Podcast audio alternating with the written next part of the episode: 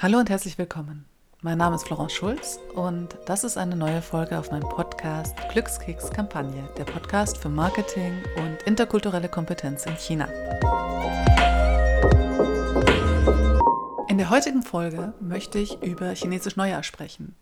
Viele haben das sicher mitbekommen, das ist gerade schon im vollen Gange. In China ist es definitiv das wichtigste Fest im ganzen Jahr. Es hat eine große Bedeutung für Familie und das Zusammenkommen ist wichtig. Der Beginn des Neujahrs ist eigentlich vergleichbar mit dem Weihnachts-Neujahrsfest bei uns. Und deswegen möchte ich darüber heute ein bisschen erzählen. Das Thema ist allerdings, wie ich gemerkt habe, so groß und es gibt so viel dazu zu sagen, dass ich beschlossen habe, den Teil in zwei Bereiche zu teilen. Heute erzähle ich ein bisschen über das Wie und Was. Und für den zweiten Teil freue ich mich besonders, Hilfe bekommen zu haben, nämlich die liebe Luisa von DAO Insights wird mit mir darüber sprechen, was für interessante Marketingkampagnen es zu Chinesisch Neujahr gibt. Und wir unterhalten uns über die Bedeutung und gute Kampagnen versus schlechte Kampagnen. Und darüber freue ich mich ganz besonders. Erstmal möchte ich aber damit beginnen zu erzählen, worum es bei Chinesisch Neujahr eigentlich geht und was genau gefeiert wird und wann. Zuerst stellt sich ja mal die Frage, wieso feiern die Chinesen Chinesisch Neujahr eigentlich im Januar oder gar im Februar? Das liegt daran, dass sich das chinesische Neujahrfest nach dem Mondkalender richtet.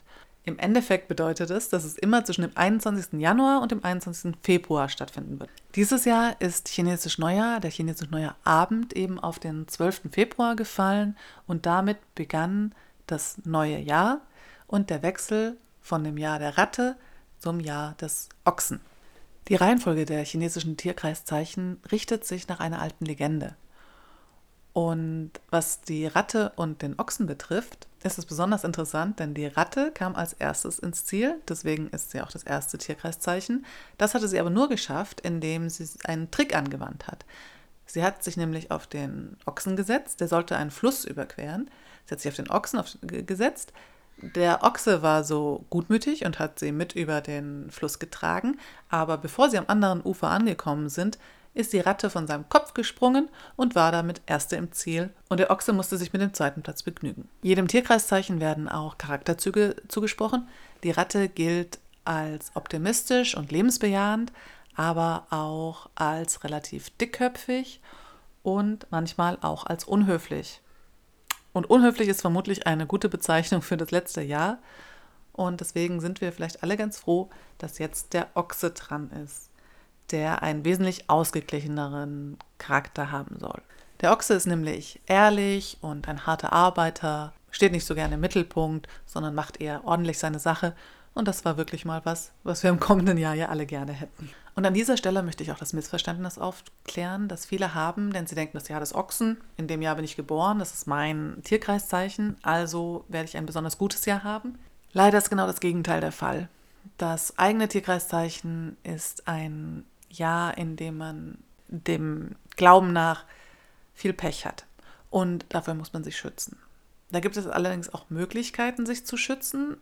Eine ist in diesem Jahr viel Rot zu tragen. Das Rot darf man sich aber nicht selber kaufen, also die Kleidungsstücke, sondern es muss einem geschenkt werden. Was einem auch noch vor dem Pech in seinem eigenen Tierkreiszeichenjahr beschützen kann, ist, äh, ist es Jade zu tragen. Das soll auch das Pech abwenden und einen schützen und beschützen. Und wenn man es ganz ernst nimmt, dann muss man unter Umständen auch noch seinen seine Wohnung umdekorieren und sein Bett und seinen Tisch anders ausrichten. Und zwar, um in die richtige Himmelsrichtung zu kommen. Da gibt es genaue Regeln, wie das funktioniert und in welche Richtungen man und welchen genauen Himmelsrichtungsgrad man schauen sollte. Und das alles bewirkt dann, dass man geschützt ist. An dieser Stelle muss ich, glaube ich, kurz erklären, was das mit den bösen Geistern und Göttern in China auf sich hat. Und zwar gibt es in China ja keine offizielle Religion. Die Menschen glauben an Buddhismus, Taoismus, Konfuzianismus, glauben oft an die kommunistische Regierung. Das ist, wird einer Religion ziemlich gleichgestellt. Und aber der alte chinesische Volksglauben ist eben, dass es je, für jeden Bereich Götter gibt. Für den Ofen, für das Alter, für das Geld. Das ist auch natürlich ein ganz wichtiger Punkt. Der, die Götter, die für den finanziellen Reichtum sorgen. Und die werden auch äh, sehr verehrt, wie man gut nachvollziehen kann. In China gibt es eben eine Mischung bei dem Volksglauben, der ein bisschen aus Wahrsagen, Handlesen ist ein großes Thema und eben auch das Vertreiben von Geistern, genauso wie Feng Shui eben ein wichtiger Bestandteil ist. Daher kommt auch das Ausrichten der Möbel, das alles kommt aus dem Feng Shui. Und diese Religionen sind eben nicht wie bei uns, dass es nur diese eine Religion geben kann, sondern die vermischen sich unheimlich. Es gibt taoistisch-buddhistische Tempel. Weder die Gläubigen noch die Priester interessieren sich jetzt dafür, an welchen Gott man glaubt und ob es nur diesen einen gibt. Das kann man alles sehr pragmatisch mischen. Und auch das Finanzielle kann man gut mit dem Glauben vereinen, während wir denken, man kann doch nicht einen Gott um finanzielle Hilfen bitten oder man kann keinen Spaß haben, wenn man einen Gottesdienst besucht. In China zum Beispiel kann man durchaus zum Tempel gehen, für sein finanzielles Glück beten, Räucherstäbchen erbringen, um den Tempel laufen, alles um eben dem, den Götter zu beschwichtigen. Und danach geht man um die Ecke und da ist ein kleiner Stand, wie auf der Kirmes, wo man auf Holzscheiben schießen kann und dafür einen Teddybär gewinnen kann.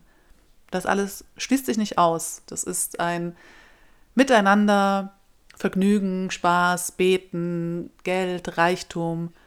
Das kann alles zusammengehen. Das ist für uns zum Teil schwer nachvollziehbar, weil unsere Religion ganz anders aufgebaut ist oder viele westliche Religionen anders aufgebaut sind.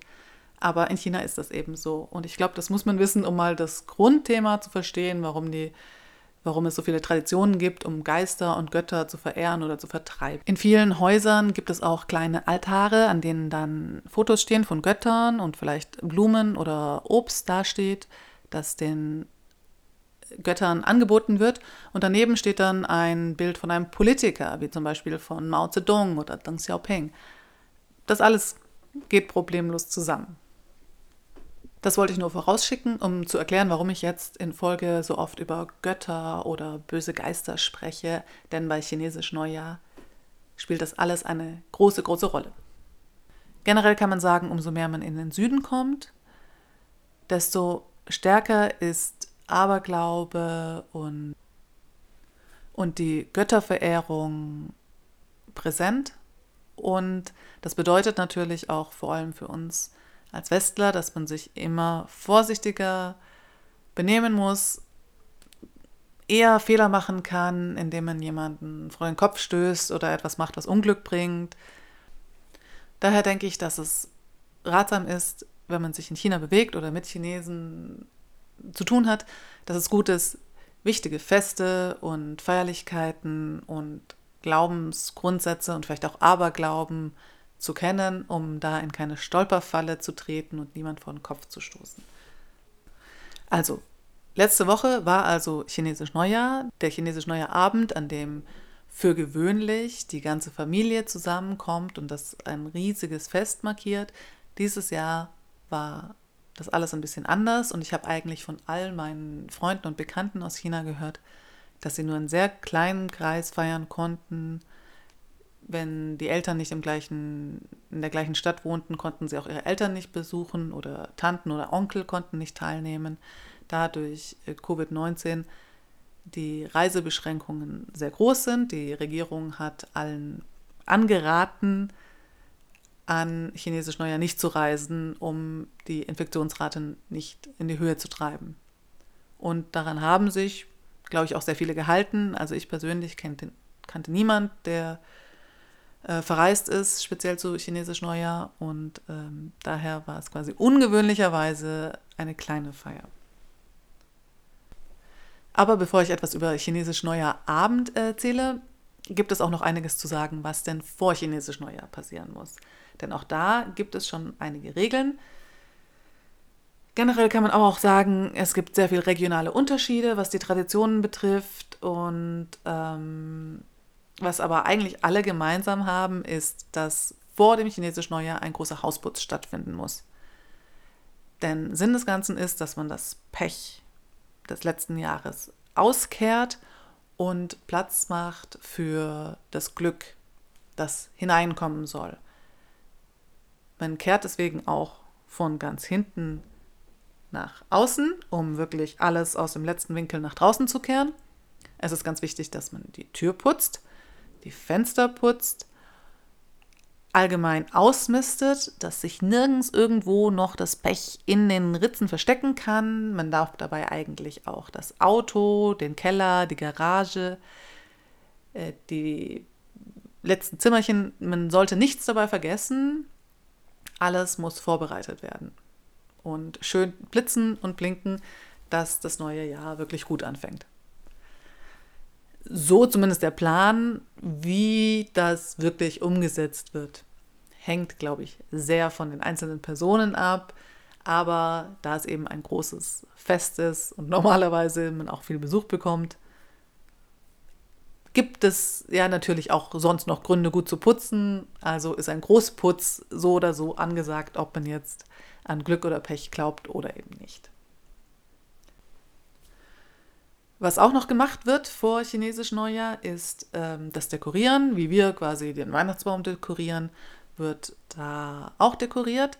Zum einen ist es üblich, Fensterschmuck aufzuhängen. Das kann einfach ein dekorativer Scherenschnitt sein ähm, oder auch einfach rote Schilder, auf denen Glück steht auf Chinesisch. Ähm, das wird in der Regel andersrum aufgehängt, was ein Westler, der kein Chinesisch lesen kann, vielleicht nicht unbedingt auffällt, aber das Zeichen steht quasi auf dem Kopf, denn im Chinesischen glaubt man daran, dass es dann wahr wird. Generell sind diese ganzen roten Papiere, die man hängen sieht, äh, die auch über der Tür hängen, sind immer Wünsche für langes Leben, Glück und natürlich auch Reichtum. Ursprünglich wurden diese Banner an den Türen und auch an anderen Plätzen von Meisterkalligraphen erstellt, denn das ist eine hohe Kunst. Eine Freundin von mir übt sich seit ähm, ein paar Jahren in chinesischer klassischer Kalligraphie und das ist ein sehr anstrengendes Hobby, denn in der Regel übt sie zwei Stunden am Tag, nur um Zeichen zu schreiben. Also das ist nochmal eine ganz andere Spur als das, was wir unter Kalligrafie verstehen. Ähm, heutzutage ist es aber durchaus üblich, das einfach gedruckt zu kaufen, fertig zu kaufen, das ähm, oder mit der Familie zusammen zu malen. Da ist der Anspruch jetzt nicht mehr ganz so hoch.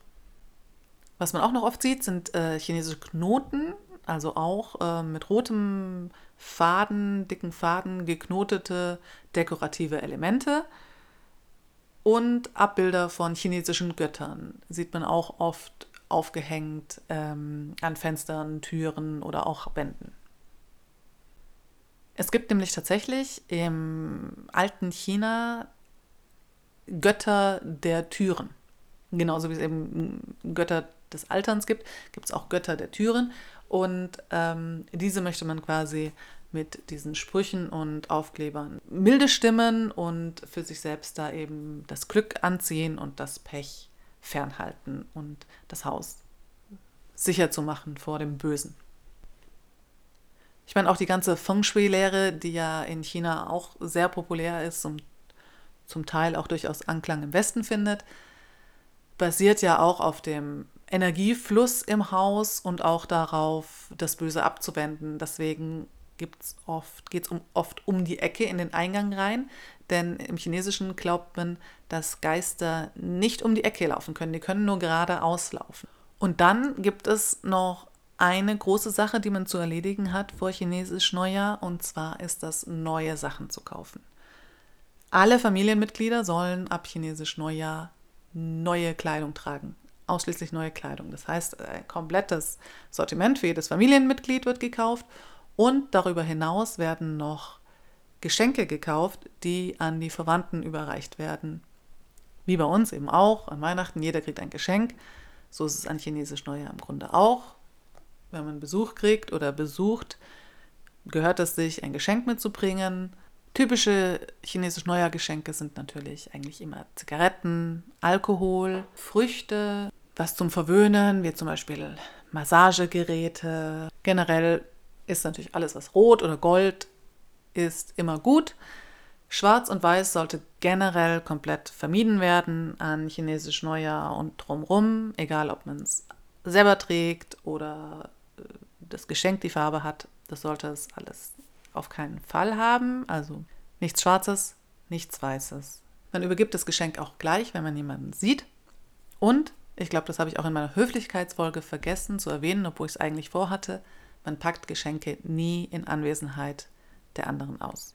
Wenn das dann alles erledigt ist, dann ist man eigentlich gut gewappnet für chinesisch Neujahr und am Abend des chinesisch Neujahr findet eben das große Familienessen statt, bei dem normalerweise alle Familienangehörigen zusammenkommen. Wie gesagt, dieses Jahr ist es sowieso relativ klein, aber auch in den letzten Jahren hat es sich immer öfter ergeben, dass nicht die Kinder zu den Eltern reisen, wie das eigentlich traditionell immer so war, sondern dass auch immer mehr die Eltern zu ihren Kindern reisen, da die Kinder nicht genug Urlaub haben, in den Städten arbeiten, nicht die Möglichkeit haben, so lange aufs Land zu reisen und sich deswegen so langsam ein Umkehrtrend auch gibt, dass auch öfter jetzt die Eltern, vor allem wenn es keine riesige Familie mehr ist, zu ihren Kindern fährt, um da chinesisch Neujahr zu feiern.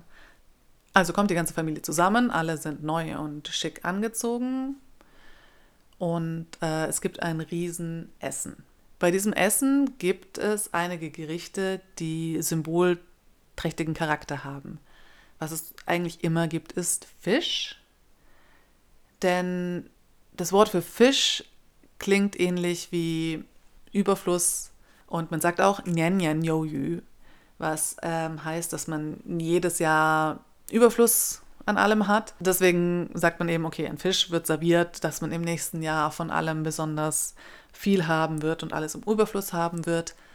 Bei Fisch, das habe ich schon mal in der Vergangenheit erwähnt, gibt es wichtige Regeln, dass der Kopf eben zu dem Ehrengast zeigt, einmal, mein allererstes chinesisch Neujahr, habe ich in einer chinesischen Familie in Macau gefeiert. Da sind wir mit eingeladen worden, netterweise von einer ähm, Kommilitonin. Die hat uns mitgenommen in ihr Haus in Macau und wir haben dort dann chinesisch Neujahr gefeiert und es war verwirrend. Denn die waren sehr abergläubisch, also die hatten auch ein Altar stehen, so einen kleinen Altar aufgebaut, an dem dann immer Essen und Zigaretten geopfert wurden. Und dann wurde aber das Obst auch weggenommen und wieder gegessen, was ich damals ziemlich eigenartig fand, weil ich dachte, hm, also wenn man das doch den Göttern opfert, dann kann man das auch nicht selber essen. Das ist aber durchaus Brauch, dass man Essen, was auf der Obst ist, ähm, darbietet und dann nachher selbst verzehrt. Dadurch ist es, glaube ich, auch besonders gesegnet und es soll eben nicht verschwendet werden. Ich weiß auch noch, dass es im ganzen Haus sehr eigenartig gerochen hat. Ein ganz, ganz beißender Geruch. Ich dachte, oh Gott, was ist das? Was ist das? Und es hat mich, glaube ich, Jahre habe ich gebraucht, bis ich festgestellt habe, was das für ein Geruch ist. Und zwar sind das chinesische Mottenkugeln. Die haben einen ganz speziellen Geruch und riechen sehr, sehr intensiv. Und ähm, das kann einen ein bisschen verwundern, wenn man das nicht gewöhnt ist, wenn man aber dann weiß, ah, okay, das sind die Mottenkugeln, die im Schrank liegen. Alles klar, dann ist das Ganze schon wesentlich einfacher zu ertragen. Eins der Dinge, an die ich mich aber noch gut erinnern kann, ist, dass wir damals uns mit ins Wohnzimmer gesetzt haben, um zu helfen. Und zwar lagen auf dem Couchtisch Unmengen an brandneuen Geldscheinen. Ich weiß nicht mehr wie viel, aber 100 Kwai wahrscheinlich, was also so 8 bis 10 Euro waren. Und die wurden dann in diese Hungbaus, also die kleinen roten Papierumschläge, gepackt. Und wir haben geholfen und wir haben Unmengen an Geld verpackt. Man muss dazu sagen, die Familie war nicht gerade arm und hatte, glaube ich, auch daher sehr viel Verpflichtungen. Und dann natürlich, dass es eben sehr, sehr viel zu essen gab. An chinesisch Neujahr, aber auch in den folgenden Tagen gab es noch Snacks hier, Snacks da, dies und jenes. Um nochmal darauf zurückzukommen, was eben Wichtig ist, außer Fisch, wie gesagt, gibt es oft noch Frühlingsrollen, hm, weil die für Reichtum stehen auch. Nudeln, denn Nudeln stehen für langes Leben. Und auch Früchte haben eine große Bedeutung an Chinesisch Neujahr. Auch die klingen ähnlich wie Glück oder Erfolg. Und deswegen sind Mandarinen, Pomelos und Orangen auch immer sehr viel vertreten. Es gibt auch oft diese kleinen Mandarinenbäumchen, die vor allem in Südchina viel an chinesisch Neujahr stehen, denen, an denen dann zum Teil auch noch diese kleinen roten Päckchen hängen. Also gibt es eben ein sehr, sehr umfangreiches Essen mit verschiedenen Gerichten, zum Teil aus der Tradition, zum Teil, weil es einfach äh, Festtagsessen ist. und es wird geschlemmt, was das Zeug hält. Und nach dem Essen wird dann innerhalb der Familie normalerweise die Hongbaos verteilt, die ich gerade schon angesprochen habe. Hongbaos heißt rotes Päckchen und sind eigentlich Papierumschläge, rot, die kann man fertig kaufen, in Riesenpacken, sind auch immer verziert mit Glückwünschen, gibt es sehr modern, sehr traditionell, kann man sich also auch wie bei Grußkarten hier aussuchen, was einem gefällt. Es gibt ganze in Hongkong ganze Geschäfte, die nichts anderes verkaufen als diese roten Umschläge. Und in die äh, kommt eben Geld und alle, die verheiratet sind, geben diese Hongbaos aus an alle, die noch nicht verheiratet sind, also alle Kinder oder manchmal auch nicht mehr ganz junge, ähm, die kriegen die da und der Sinn dahinter ist auch wieder da. Eigentlich sollen die vor dem Bösen beschützen. Das Geld soll ihnen Glück bringen für das nächste Jahr und sie vor Krankheit und auch dem Tod ähm, beschützen. Genau die gleiche Geschichte, wie ich eben vorher erwähnt habe, dass ähm, dass früher auch oft ein, eine Münze, die in der Mitte ein Loch hatte, ähm, mit einem roten Faden umgehängt wurde. Bei den Kindern sieht man auch heute noch oft, dass Menschen Münzen mit an roten Bändern tragen. Das alles ist auch ein Schutz vor, vor dem Bösen. Heute natürlich ist es vor allem eine Tradition. In den letzten Jahren hat sich das stark gewandelt vor dem klassischen Papiertütchen hin zu einem WeChat Hongbao. Und zwar kann man auf WeChat einfach jede beliebige Summe auch als Red Package verschenken. Auch in den Gruppenchats, in denen ich bin, postet dann jeder einfach seinen Hongbao an alle und wenn man da drauf drückt, dann kriegt man einen kleinen Betrag auf sein Konto überwiesen. Und das ist eben die moderne Version, um die Hongbaos zu verteilen. Und ähm, ich weiß nicht, wie gebräuchlich das Papier überhaupt noch ist mit Papiergeld.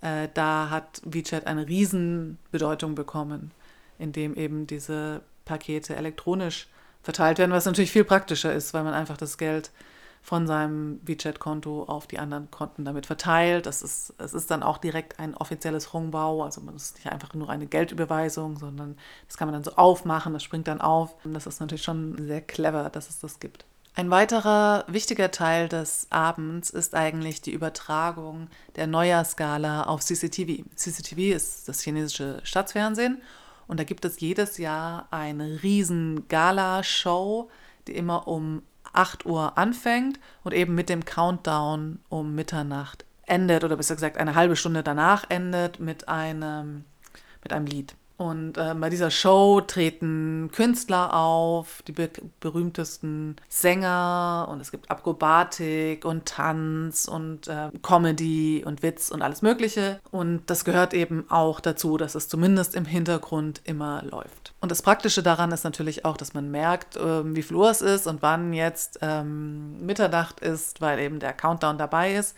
Wobei das in China auch wirklich schwer zu verpassen ist. Vor allem früher war das so, denn noch viel mehr als hier gab es in China riesige Feuerwerke. Also die ganze Stadt hat um Mitternacht angefangen zu böllern. Das Feuerwerk kommt ja auch aus China und der Gedanke dahinter ist auch da wieder das Vertreiben von bösen Geistern. Also es muss vor allem laut sein, denn die Lautstärke vertreibt natürlich die Geister. Und das ähm, haben die Chinesen sehr wörtlich genommen. Als ich in China gelebt habe, haben einem wirklich fast die Ohren geblutet zwischen Mitternacht bis früh in den Morgen. Man konnte auch nirgends hingehen. Es fuhr auch niemand mehr natürlich, weil alle sind daheim bei ihren Familien. Es gab keine Chance, ein Taxi zu kriegen.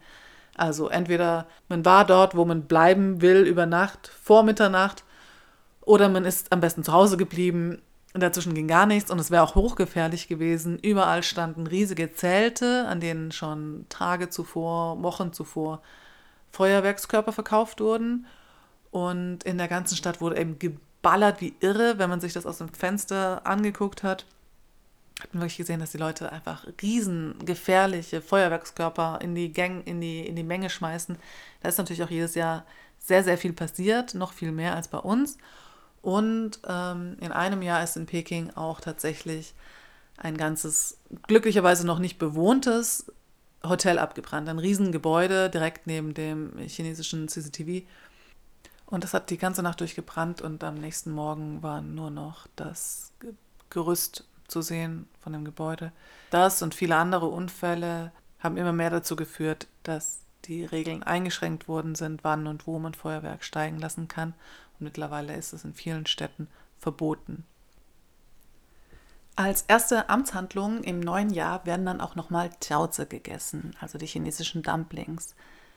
Das ist eine wichtige Tradition, die eigentlich wirklich jeder mitmacht. Im Vorfeld werden viele äh, Jiaozi vorbereitet und die werden dann eben nach Mitternacht gegessen, um im neuen Jahr möglichst viel Reichtum und Wohlstand zu erreichen. Denn auch die kleinen chinesischen Jiaozi, die Dumplings, die erinnern an alte Goldstücke, die so eine ähnliche Form hatten und die symbolisieren eben Wohlstand. Am Abend von Chinesisch Neujahr schicken auch viele schon die ersten Glückwünsche an Freunde, Bekannte, Verwandte, Arbeitskollegen, an alle, an alle. Und ähm, typische Neujahrssprüche sind, die man sich auch als Ausländer merken könnte. Das einfachste ist einfach Xinyan Kuaile, also frohes neues Jahr. Was sich immer anbietet, ist Chuni Shinti Tiankang, also ich wünsche dir gute Gesundheit. Das Fest geht bis zum 15. Und ähm, das sind ja auch, wie gesagt, die großen Ferien in China. Da passiert eigentlich wirklich nicht viel. Vor allem die ersten drei Tage ist auch kaum ein Restaurant offen. Was natürlich schön ist daran ist, dass die Stadt, die Großstädte wie Peking oder Shanghai unglaublich leer sind, so leer, wie man sie sonst das ganze Jahr nicht hat. Allerdings kann man eben auch nicht viel unternehmen. Ganz wichtig ist, am Tag nach chinesisch Neujahr putzt man nicht, weil man sonst das neue Glück rausputzen würde. Also wenn man was zusammenkehren muss, dann kehrt man von außen nach innen und wirft den Müll nicht weg oder das Zusammengekehrte, Überhaupt wird der Müll nicht weggeworfen. Man wäscht sich auch nicht, also duscht nicht, wäscht sich nicht die Haare, man schneidet sich nicht die Haare. Das gilt sogar für den ganzen äh, Zeitraum des chinesischen Neujahrs.